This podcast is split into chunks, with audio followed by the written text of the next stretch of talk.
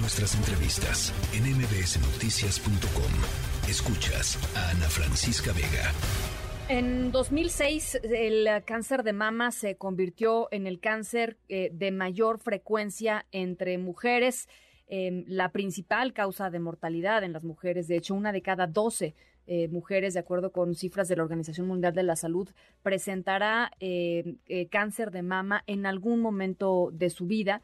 Y el llamado a hacer conciencia sobre el cáncer de mama, sobre hacer conciencia de la importancia de autoexplorarse y de a partir de los de los 40 años hacerse una mastografía todos los años eh, se hace hoy más urgente que nunca. ¿Por qué? Porque después de dos años de pandemia, en donde muchísimas mujeres pues dejaron de lado el tema de irse a revisar, hoy médicos eh, y, especialistas han estado detectando un incremento en eh, el, el, pues el tamaño de los tumores que llegan a sus, a sus consultorios. Son tamaños eh, más grandes, tumores más grandes y extendidos eh, en otros órganos. Y pues evidentemente la clave de luchar contra este cáncer es la detección temprana. Así es que nunca eh, tan importante como ahora hacer esta concientización. Y justamente para hablar sobre ello está con nosotros el doctor David Méndez, cirujano oncólogo del Centro Oncológico Internacional, el COI.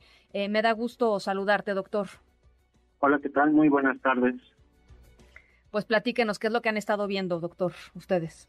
Eh, sí, efectivamente, pues es el, la enfermedad maligna, tumor más frecuente en la, en la población mexicana. Eh, hace algunos años se estimaba que el 70% de los casos eran localmente avanzados, es decir, enfermedad en el seno, en la axila o incluso metastásicos, pero en fechas recientes pues ha estado observando que esta cifra se ha incrementado hasta en un 90%. Eh, evidentemente, y usted sabe pues mejor que nadie, creo que es importante que lo enfatice, eh, doctor, em, el tema de la detección temprana es, es crucial para, eh, para pues, la tasa de sobrevivencia de las mujeres. Por supuesto, de hecho, precisamente como comentas, este mes pues es el de la sensibilización sobre el cáncer de la de la mama y pues la única intención y el objetivo pues es aumentar la atención y el apoyo para esta detección precoz y por ende pues un tratamiento más eficiente y con fines curativos de la de la enfermedad. Sí. Eh, para la gente que no sabe, hay, hay, mujeres eh, que, que, no saben cómo proceder. ¿Qué, qué, hacer, eh, doctor? Es decir, ¿a partir de qué años, a, partir de qué edad es recomendado hacerse los exámenes? En fin, digamos, los específicos sobre el tema. En específico se recomienda que las mujeres entre 20 y 25 años acudan con su ginecólogo y sean capacitadas en la autoexploración. En algunas pacientes pues esto ocurre en el seno familiar, no en todas, y por eso se sugiere que acudan a una consulta general con el ginecólogo para una revisión y capacitación para la exploración mamaria. Ya en eh, algo más formal, pues se sugiere que a partir de los 40 años se realicen una mastografía y esto sea anual y dependiendo de los hallazgos, pues proceder con seguimiento semestral, anual, bianual, etcétera.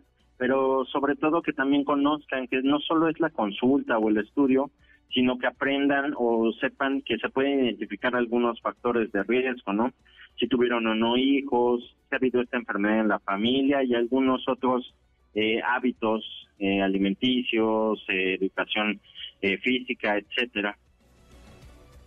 Y en ese sentido, em, em, eh, creo que es interesante lo que, lo que dices sobre los hábitos, porque luego se nos va la vida en correr, ¿no? Con este, quien tenga hijos o hijas o este, las responsabilidades, digamos, cotidianas, anda del tingo al tango y se le olvida de hacer ejercicio, se olvida de, digo, tener una buena alimentación, en fin, y, y, creo que es muy importante enfatizar el tema de los hábitos, no nada más para el cáncer de mama, sino para un montón de cosas que tienen que ver con, con la buena salud. Es correcto, de hecho ya en fechas recientes la obesidad por sí misma o el sobrepeso se considera un factor de riesgo independiente, no solo para el cáncer de mama, sino para otros tipos de, de cáncer. Ah, mira, eso no, eso no lo, eso no lo tenía yo, eh, no lo tenía consciente. Bueno, entonces, eh, doctor, eh, hay que saber que además hay, pues, em, herramientas, digamos, a las cuales pueden recurrir las personas, porque otro de las, de los temas, además de la pandemia, ahora se junta la pandemia con la crisis económica y no está fácil. Es correcto. Eh, sin embargo, el estudio mastográfico o el ultrasonido complementario, pues se consideran estudios hasta cierto punto accesibles a la población en general y ya hay muchas campañas de detección.